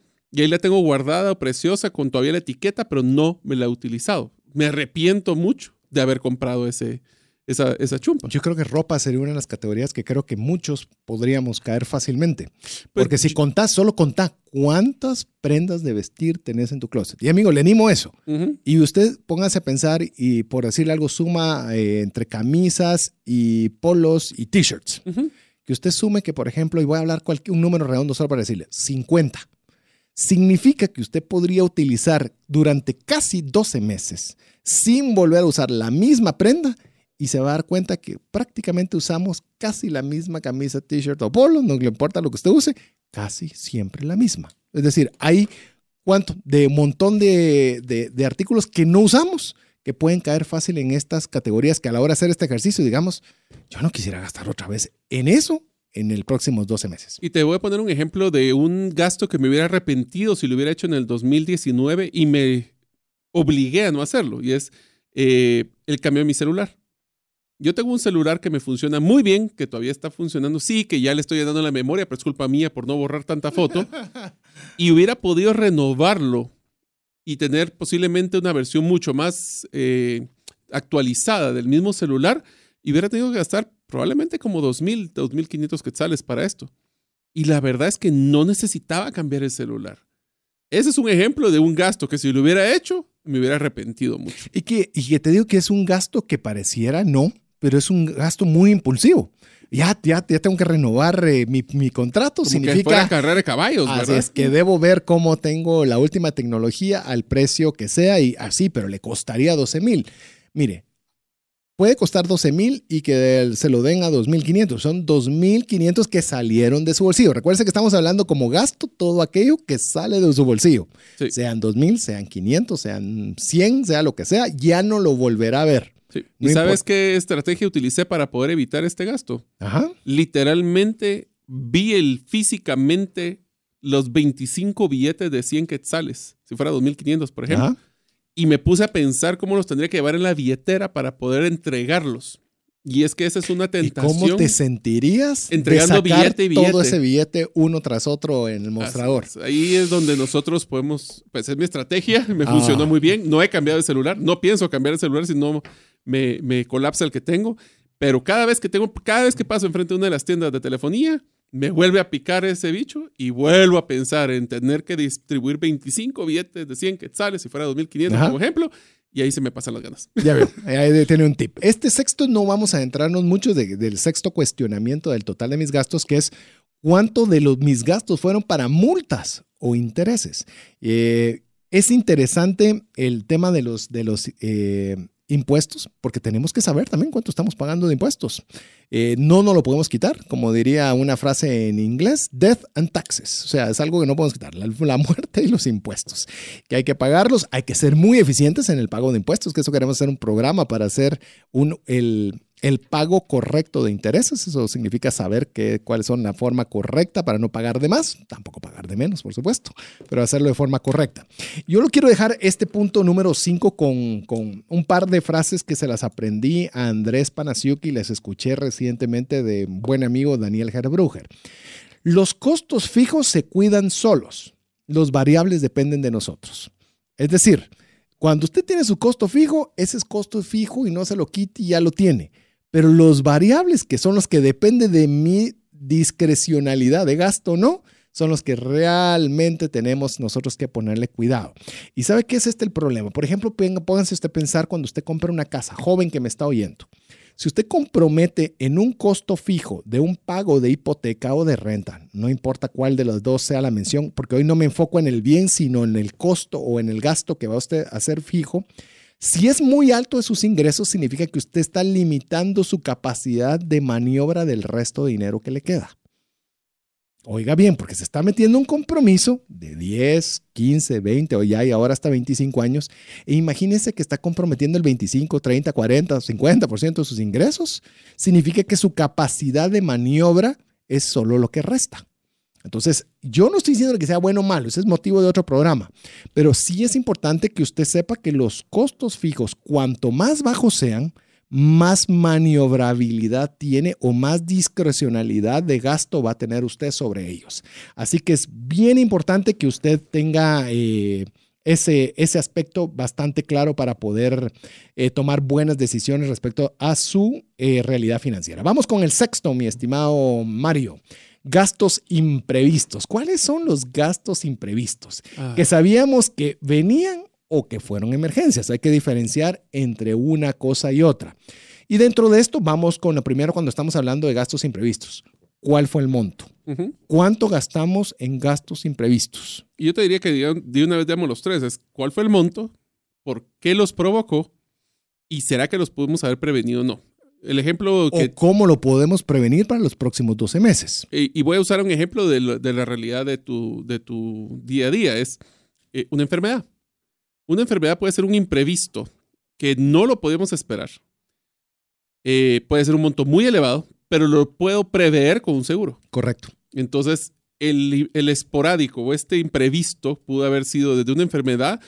Yo diría que los más comunes es una enfermedad que se me daña el carro y tengo que llevarlo a un taller, que son Así es. golpes fuertes. Llamemos que el primero puedes hacer algo, el segundo no. O sea, el primero lo puedes compensar con seguro, que por eso el, el cuestionamiento 3 es, bueno, ¿puedo prevenirlo?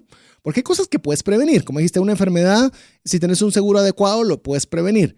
Pero que se te arruine el vehículo o que te chocaron, bueno, me- me chocaron el vehículo está el seguro, pero, Pero te que cuento se te de que ya, ya hay eh, varios contratos de mantenimiento que pagan mensualmente en varias de las franquicias de vehículos para que si te por lo menos los, Sí. los- te da la garantía y te da los, los, los servicios regulares. Si hay un accidente o algo que se rompa Pero ahí algo, entra un seguro de vehículo. Así o sea, es. si es prevenible. sí se pueden prevenir ahora. Ah, mira, interesante. Es decir, nosotros podemos detener, pues si fue un monto importante, imprevisto, por eso es importante el monto que lo provocó y si se puede prevenir, pues entonces que usted lo pueda tener. Ejemplo, le voy a poner una cosa muy sencilla. Le quebraron el vidrio de su carro. O sea, no lo puede prevenir. Eso sucedió tal cual sucedió. Eh, y usted va a decir, bueno, entonces tengo que hacer una previsión económica para una, una quebradura en vidrio. Llamemos para la probabilidad que le vuelva a suceder. Eh, llamemos, no hay mucha prevención adicional, quizás No incluir es alto riesgo, es probable, Exacto. pero no tanto. Depende si paro o parqueo. O sea, Pero Juego de riesgos. se está dando cuenta que toda esta información le permite a usted saber si sí es importante que yo haga una reserva de plata o como hablamos ahorita con el tema de la salud y un seguro, entonces sí, si yo no quiero tener problemas de imprevistos de salud, voy a tener que pagar un seguro que esto me cuesta tanto y entonces ya le ayuda a tomar decisiones financieras inteligentes. Entonces, ese, este es nuestro cuestionamiento número 6 para usted, que es los gastos imprevistos, y vamos con el número 7. A ver, te lo cedo. a ver, ¿cuáles de estos gastos que me arrepiento voy a volver a hacer o no? Porque el hecho que me haya arrepentido no significa que no lo vuelva a hacer. Así Eh, es. Entonces, el- la pregunta es qué gasto me arrepiento de haber realizado durante el año pasado. Y la su pregunta ahí también tiene que ver con, ¿será que fue porque lo utilicé de una, eh, fue un gasto eh, emocional? ¿Fue algo que compré y no utilicé? ¿O fue un gasto que tal vez, aunque me arrepiento, me generó mucha alegría en su momento? No sé. O sea, hay tantos eh, el arrepentimiento puede ser porque no encontré el valor en lo que yo desembolsé con la plata. Y muchas veces me doy cuenta que no es tanto que compré, es si lo que compré me generó valor o no en mi vida, alegría o no en mi vida. Esa es donde las cosas que usualmente no me arrepiento de haber comprado. Un ejemplo de esto es comprar un vehículo que eh, por una marca o porque tiene accesorios que rara vez utilizo cuando hubiera, me arrepiento de haber comprado ese vehículo porque hubiera podido comprar un vehículo más económico. O sea, el, el arrepentimiento del gasto no tiene que ser sobre no vuelvo a comprar un carro, es puede ser que el gasto lo haya excedido en cierto factor que pudiera haber hecho más barato. De hecho, con lo que estás mencionando, eh, mire, amigo, ¿por qué estamos hablando del gasto? Porque el gasto, bueno, recuérdese, a mí esta forma me hizo fácil de tomar ciertas decisiones financieras de una forma más sencilla. Todo lo que yo gaste no lo vuelvo a ver más. O sea, cuando usted compró un chicle, cuando usted compró un café, cuando usted compró el cambio de su teléfono, ese dinero desapareció. No lo vuelve a ver nunca más. Entonces, cuando uno se pone así, de veras ya no volver a ver este dinero, pues de alguna forma le sirve de un filtro para poderlo eh, tomar una decisión importante. Yo quiero decirle con lo que mencionaba Mario, hay cosas que compramos y no usamos, es alguna una buena forma de filtro para saber de qué nos arrepentimos. Y Mario mencionaba que, que sí te dio una satisfacción o si estaba alineada con algo que es importante para vos en tu día a día. Hay cosas que no lo son. Y te puedo decir, por experiencia personal y de, estar compartiendo temas de finanzas, normalmente el arrepentimiento es rápido. O sea, puede ser al mismo día siguiente, ¿para qué compré esto? Yo no debía haber comprado esto y nos damos cuenta que tomamos decisiones muchas veces emocionales que nos arrepentimos, a veces incluso hasta saliendo del centro comercial. Yo por eso le animo que usted haga un ejercicio sencillo. No compre nada de forma inmediata. Tómese un tiempo para pensarlo. Cuanto más alta es el gasto, más tiempo debe tomarse. Se va a dar cuenta que, por ejemplo, si usted decide voy a comprar algo al día siguiente, usted puede decir al día siguiente, ¡Hala, qué bueno que no lo compré! Y me pasó con el teléfono, ahorita que lo estás mencionando, fui a una agencia, estaba en el nuevo teléfono, me dieron una cantidad, y dije, lo agarro, me parece, lo voy a cambiar y comenzamos a hacer todos los papeles. Hubo un pequeño inconveniente en la facturación, dije, ¿sabe qué, señorita? Eh, no, voy a arreglar ese inconveniente y me llama y lo hacemos. Por supuesto que ni me llamó, pero a mí me dio chance de pensar. Y cuando lo pensé, a la mira, estaba feliz de que no se hubiera dado. Dije, yo no tenía que gastar esa cantidad de dinero en un teléfono que no necesito. Porque el mío está funcionando bien, lo, mismo que estaba vos. Y yo no le estoy diciendo, amigo, que no cambie el suyo. Conozco amigos, personas cercanas, que su, su vida gira alrededor del teléfono trabajo, toman fotos hasta la hormiga que camina, se disfrutan y se deleitan su teléfono.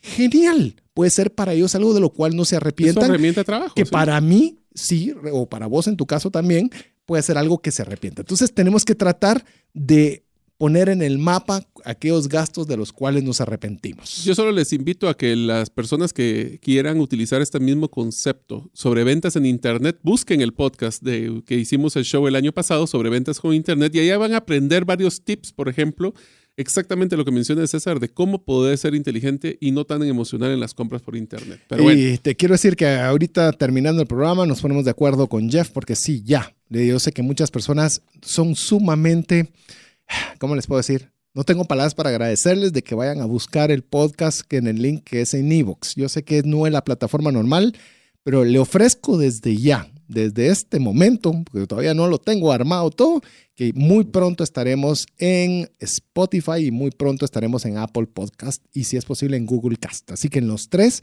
para que usted tenga la herramienta que le sea más cómoda. Eso significa nuestra parte inversión, significa edición, significa triple de esfuerzo, pero estamos decididos a ponerle más fácil el contenido. Así que esté atento a todo lo que sucede y todo lo vamos a estar informando en el WhatsApp 59 19 05 42. Sea parte de nuestra lista de difusión. Fácil, si usted quiere ser parte, mande su nombre y su apellido al WhatsApp 59 19 05 42. Vamos con el séptimo, octavo cuestionamiento. A ver. El octavo es un. perdón, regresando al tema. Hasta, hasta todos te está dando. Ya sé que aquí entramos a la pregunta que hiciste, las diferencias de manejo de plata tuya y mía. Ah, sí, pero empecemos antes de llegar a ese punto. El número ocho es de todos los ingresos que yo generé el año 2019. Ah, sí, tenés razón, era el 9. Sí, el 8 es vamos ahorita. Entonces, de esos ingresos que yo generé, ¿cuántos de esos fueron directamente relacionados a mi hora hombre? ¿Y cuáles de estos fueron lo que llamamos nosotros ingresos pasivos? Un ejemplo de un ingreso pasivo muy sencillo es tengo una cuenta de ahorro y eso genera intereses. Yo físicamente no tuve que generar una hora hombre de nada para poder generar ese interés, más que dejar el capital para que se le generara. Ingresos pasivos también puede ser eh, algún tipo de... Repartición de utilidades. De utilidades. Tienes una acción que está generando una utilidad, sos accionista y te, solo te llegas a la asamblea de de cierre en el cual vas a, recoger tus dividendos. Así es. Entonces, son todo aquel ingreso que no requiere que yo esté presente para generar y Que hagas un trabajo activo en ello. Así es. Por eso se llaman pasivos.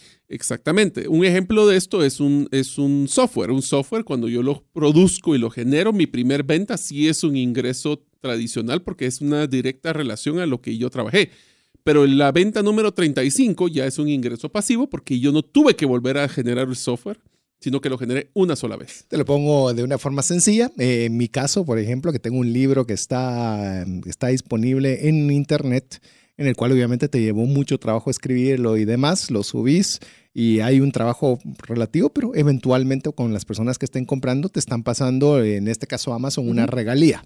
¡Hala! Usted ya, tiene regalías. Me, sí, me da risa que me entren uno, un dólar, uno treinta, uno cuarenta eventualmente, pero ese 1.30 yo físicamente no estoy haciendo nada por recibirlo. Simplemente llega eventualmente producto de un esfuerzo realizado. Es decir, hace un buen esfuerzo una vez y ya posteriormente, en el caso del ahorro, usted ahorra una sola vez y de ahí comienza usted a recibir ingreso pasivo. El otro ejemplo es una renta. Tengo un activo, tengo una casa que estoy alquilando, pues esa renta no es como que esté comprando la casa otra vez, es un ingreso que yo no tengo que volver a hacer pues, más que el mantenimiento y ese tipo de cosas, pero es un ingreso que es relativamente pasivo. Así es. Eh, para esto usted tiene que tener tres, eh, tres em, ¿cómo le pueden decir? Tres cosas que debe conocer sobre esos ingresos pasivos. Es cuánto suman, de dónde provienen y si puedo aumentarlos y cómo. Y, y ahora... Bien interesante, muy interesante este último. Especialmente porque yo creo que nuestra meta, especialmente de César y de mi persona, es que nosotros quisiéramos llegar, nuestro sueño máximo es poder tener un modelo de ingresos pasivos que logre pagar los gastos de nuestras familias. Imagínense, yo no tengo que trabajar, de mi, no depende de mi hora hombre la generación de los ingresos para que pudiera yo mantener a mi familia en la calidad de vida que yo quisiera. Así es. Y usted puede ver cualquier cantidad de formas. Como le dijimos, desde tener un ahorro disponible, desde generar algún tipo de negocio en línea, desde mm, alquiler. Mire, ya vamos a tener un programa de esto, pero recientemente eh, hablé con una persona en una convención de finanzas y él, su plan de vida, oiga el plan de vida. Ya le voy a entrar en detalles, solo lo voy a dejar picadito para otro programa. Pero esta persona, su plan de vida es comprar siete propiedades en las cuales él engancha las siete propiedades, las pone en alquiler y él me dijo, mi única preocupación y lo que yo me tengo que esmerar de trabajar es que yo tenga para suplirla el mes si hay un inquilino que no esté y yo sacar de pagar esas casas en 15 años. Porque una vez que en 15 años tengo siete propiedades que me van a dar los ingresos pasivos para yo vivir. Él es una persona joven y qué, anhelaría yo que, por ejemplo, eh, vos, Mario, y que tenemos hijas chiquitas aún, pero que cuando ellas inicien, iniciaran con esa perspectiva, decir, voy a trabajar 15 años para sacar cinco propiedades enganchadas. Y lo que venga va a irse para pagar hasta, pero una vez pasan los 15 años, imagínate un patojo de 25 años dentro de 15 años, 40. Que ya tenga los ingresos pasivos suficientes para tener su ingreso de familia cubierto. No estamos diciendo que se va a la maca y se va a ir a no, pero que por lo menos lo que usted se dedique no sea por la presión de qué va a comer y qué no va a comer. Eso es libertad financiera. Realmente eso es cuando el cielo es azul, cuando todas las cosas funcionan y eso se puede hacer y se puede planificar. Por eso este punto 8 es bien importante. Determine cuánto suman. Si usted no tiene, le aquí le, despierta la espinita de decir, ah, pues sería bueno de crear un ingreso pasivo. Así en mi próximo estado de resultados personal, yo puedo tener un número que anotar el próximo, los próximos 12 meses. Vamos con el 9, mi estimado Mario. Bueno, el 9 es donde vamos a platicar muy brevemente, porque no nos va a dar tiempo más, de la diferencia entre el modelo financiero de César y el mío personal. El número 9 es una de las cosas que nosotros tenemos que estar bien claros, que lo mencionamos al inicio del show, es qué es lo que yo tengo y qué es lo que yo debo. Entonces, esto en una versión de, de, pues, de forma tradicional de financiera es cuáles son mis activos. Mis activos son todos aquellos eh, productos activos disponibles. Disponibles que yo poseo versus las deudas que existen sobre ese activo. Un ejemplo de esto es, tengo un apartamento, una casa, la casa vale un millón de quetzales y tengo un, al día de hoy, porque eso es importante, al día de hoy tengo una deuda de 600 mil. De, 600 mil. Entonces, si yo tengo un activo y un pasivo, que en este caso es la deuda, si yo soy mi única propiedad o mi único patrimonio, no, es patrimonio, lo único que tengo ahí, el activo menos el pasivo, que en este caso la deuda, que es un millón menos 600, yo tengo, hoy por hoy yo valgo, o lo que tengo, mi, mi patrimonio es 400 mil quetzales. Así es. Pero mucho ojo, el valor de la deuda no es solo el, patri- el, el, el- el, um, el valor de lo que todavía debo de ese millón de quetzales. Ese valor incluye no solo en la parte de la deuda per se del desembolso, sino los intereses Así es. y gastos relacionados que están incluidos ahí. Y te lo voy a poner a- del, del otro lado también. Ese millón que estás diciendo que vale la propiedad no es el millón que le costó la propiedad, no es el millón que usted considera que vale la propiedad, Es lo que sino está evaluado. cuánto estaría alguien por pagarlo. Y la, y la forma más conservadora es lo que el banco dice que vale. Que eh, obviamente el banco tiene una, una forma de evaluación muy conservadora. Es decir, que si estuviera ese precio, pues prácticamente eso le arrebatarían de las manos. Esa es la forma correcta. Porque muchas veces decimos, sí, no, pero yo tengo mi casa, sí, y esa vale un millón. Eh, ¿Realmente es el millón? Si ya la terminó de pagar, sí. Si de, usted tiene una deuda, debe saber que para el efecto de lo que estamos hablando de nuestros activos disponibles, tiene que hacer esa resta del valor del activo de mercado de, ¿cómo es? Por valuación bancaria menos el total de deuda y gastos relacionados. Ahora le voy a poner un ejemplo rapidísimo de esto. El problema del 2008, de la crisis financiera, se dio exactamente por este tema. Así es. ¿Qué significaba? Casas que decía las personas que valían un millón de dólares, sacaron un préstamo de 800 mil dólares para poder pagar esta casa. El valor de ese millón estaba súper inflado. Y, lo no era una vez. Habían dos, tres, cuatro y cinco, Cinco deudas hipotecas sobre, sobre ese mismo valor de vivienda. Por eso, entonces, un millón yo podía tener lo que llaman la hipoteca primaria de 800 mil y una secundaria por los otros 200 mil. Así es. Pero ¿qué pasó? Y usualmente eran por otros 800 o otros 600. Sí. Entonces, ¿qué pasó? La valuación de esa casa bajó a 500 mil. Entonces, yo tengo un activo que vale 500 mil y tengo una deuda de 800 mil o Así más. es. Entonces, ¿qué pasa? Tengo un patrimonio negativo. Así es. Porque hoy valgo y más. Hoy valgo, pues no valgo porque tengo una deuda. A que yo sí valgo porque tengo algún activo. Estás pagando mucho más por, una, por un activo que no vale lo que estás pagando. Ahora, esto lo vimos con una casa, un ejemplo muy interesante, simpático, es el carro. Yo le puedo gastar muchísimo dinero en ponerle el radio más bonito, las llantas más Así es. bonitas. Nadie nos va a pagar eso y eso es un gasto, no es parte de mi activo. Así es. Porque lo que va a pagar es lo que vale el carro que alguien más está dispuesto a pagar. Y en menor proporción te puedo decir que funciona igual en una casa. Es que yo le puse este closet, es que yo le puse Los esta acabados. pintura, es Sí, que yo sí, le sí. puse, no, yo te pago tanto, pues, global. Y, y todo el tiempo que uno le dedicó y demás, volvamos a que los, lo que son este tipo de activos, tenemos que verlo de forma fría. ¿Para qué? Para saber realmente cuánto es su activo disponible. Recuérdense que todo lo que hemos estado hablando el día de hoy es para que usted sepa su reporte financiero personal. ¿Y por qué es importante saber los activos? Porque eso es lo que me da solidez a la hora de mi patrimonio. Si quieres, démosle de una vez a la décima para poder discutirla. Sí. Es, bueno, ¿Cuál es mi realidad financiera? entonces, Entonces, ¿en- que, que va a ser muy sencillo. Los activos, que ya lo hablamos, menos los pasivos, es decir, el nivel de deuda que tengamos sobre los activos, que lo acabamos de mencionar, y a eso le va a sumar usted sus ingresos totales, menos sus gastos eh, totales también anuales. Y ahí le dice su realidad financiera. ¿Está en positivo? o ¿Está en cero o está o en negativo? Y ahí es donde usted, en base a esa información, puede proyectar para decir cómo voy a utilizar mi dinero en los próximos 12 meses. Así es. Entonces tenemos, hay un, las caricaturas de G.I. Joe me gustaban mucho y decía una expresión que decía, saber era la, la mayor parte de la victoria. Entonces, solo hacer este ejercicio se van a dar cuenta que les va a ayudar muchísimo a poder tomar decisiones. Les va a servir también para poder aclarar cosas que están escondidas en el día a día y principalmente les va a ayudar para que ustedes puedan tomar una decisión y estar positivos constantemente o planificar si va a ser un negativo, cómo lo voy a mantener, eh, cómo vamos a mantenernos a flote. De hecho, salgamos rápidamente porque ofreciste que ibas a, a decir de qué formato estamos diferentes, eh, vos y yo, en nuestra forma particular de uso de dinero. Y básicamente está en estos últimos dos puntos, en los cuales eh, yo particularmente no me gusta tener demasiados compromisos de deuda, aunque tenga buenos activos. Principalmente me gusta enfocarme en el tema del ahorro y tener liquidez.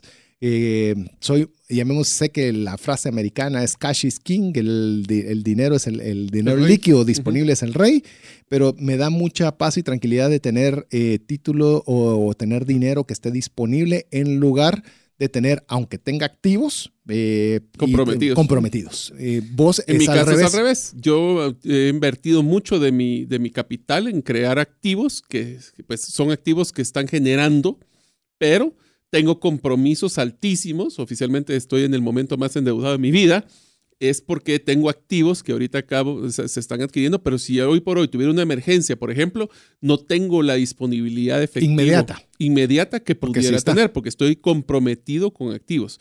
Eso obviamente genera una carga financiera para mí. Para tus gastos. Y para mis gastos. Tus gastos fijos. mis top tres, mi top 3 está en, uno de ellos es una carga fuerte por hipotecas, por ejemplo. Así es. Entonces, ahora, ¿quién tiene la razón? ¿Mario o César? pues los dos y ninguno, porque depende mucho de su tolerancia al riesgo, su, percepción de vida y de, su, alegría, si su alegría es tener su estrategia de uso de plata. Su estrategia. Entonces son dos estrategias totalmente diferentes, que no es que sean malas o buenas, son estrategias. Eh, el futuro dirá si nos le pegamos o no, pero al final del día, eso es eh, un ejemplo de la diferencia entre César y mi persona. Y como lo mencionaba Mario, porque sí quiero aclararle a los amigos, ah, entonces sí se vale estar endeudado. Recuérdese lo que estamos hablando de los activos disponibles. Es decir, hay un alto nivel de endeudamiento, pero se están generando activos que están con valor superior a lo que, está, a lo que se está endeudando, que si bien no son líquidos inmediatos, pero sí hay un gap de, de entre uno y otro que le permite generar un patrimonio importante pues a los niveles que podemos nosotros aquí en cabina. Así que eh, estos son los 10 cuestionamientos muy sencillos, fáciles. Eh, eh, realmente estamos, estamos desde que iniciamos el programa conscientes que es un contenido el de hoy bastante largo, denso, laborioso. Pero, estoy seguro que, que le puede ayudar si usted decide hacer ejercicio. Le repito, si usted quiere recibir este audio, muy fácil, usted debe ser parte de nuestro listado de difusión de WhatsApp. Si usted todavía no lo es, esté listo, le vamos a dar el número, solo nos manda su nombre y su apellido al WhatsApp más 502 59 19 05 42 y listo. Con eso le estaremos enviando el link del podcast el día viernes. Si usted quiere recibir mañana mismo las notas del programa, eso va a ser solo el día de mañana. Es importante que usted deje su nombre y su correo electrónico en la página trascendenciafinanciera.com. Le repito, trascendenciafinanciera.com. Trascendencia es SC, por favor. Trascendenciafinanciera.com. Y ya con eso usted va a recibir automáticamente nuestras notas del programa el día de mañana. Si vemos que hay muchas personas que lo solicitan y lo hacen, quizás lo volvemos una práctica cotidiana poderle enviar las notas del programa que hacemos todos los días jueves. Así que con esto llegamos al final del programa. Mario, muchas gracias por estar nuevamente aquí en el 2020 con nosotros y con este inicio de la serie Brújula Financiera. Pues muchísimas gracias César, esperemos que el contenido que aunque fue abrumador hasta cierto momento les sirva y principalmente los invito a que no se queden, que lo escuché en el carro y que me pareció buena idea, hagan este ejercicio financiero, les va a ayudar muchísimo para poder tomar decisiones hoy, mañana y siempre. Así es. No se abrume, lo dijo bien Mario. Eh, si quiere hacer una pregunta, dos, tres, ojalá las haga todas. Va a ser un informe más detallado, pero al menos con que haga alguna, seguramente va a saber algo de usted financieramente que no sabía antes. Así que, en nombre de mi estimado Jeff en los controles, que ahí ya va a estar listo, presto y dispuesto para eh, hacer la edición correspondiente y tener el, el podcast disponible el día viernes. Mario López, aquí mi anfitrión, como anfitrión también aquí en cabina y su servidor César Tánchez, esperando que el programa haya sido de ayuda y bendición. Esperamos estar el próximo miércoles nuevamente con usted en el programa en vivo. Mientras eso sucede, que tenga usted feliz noche y que Dios le bendiga. Hemos recibido herramientas prácticas que nos ayudarán a trascender más, no solo para beneficio propio, sino de nuestro prójimo. Esto fue Trascendencia Financiera, porque honramos a Dios cuando usamos bien los recursos que administramos. Hasta nuestro próximo programa. Esta es una producción de iRadios Guatemala Centroamérica.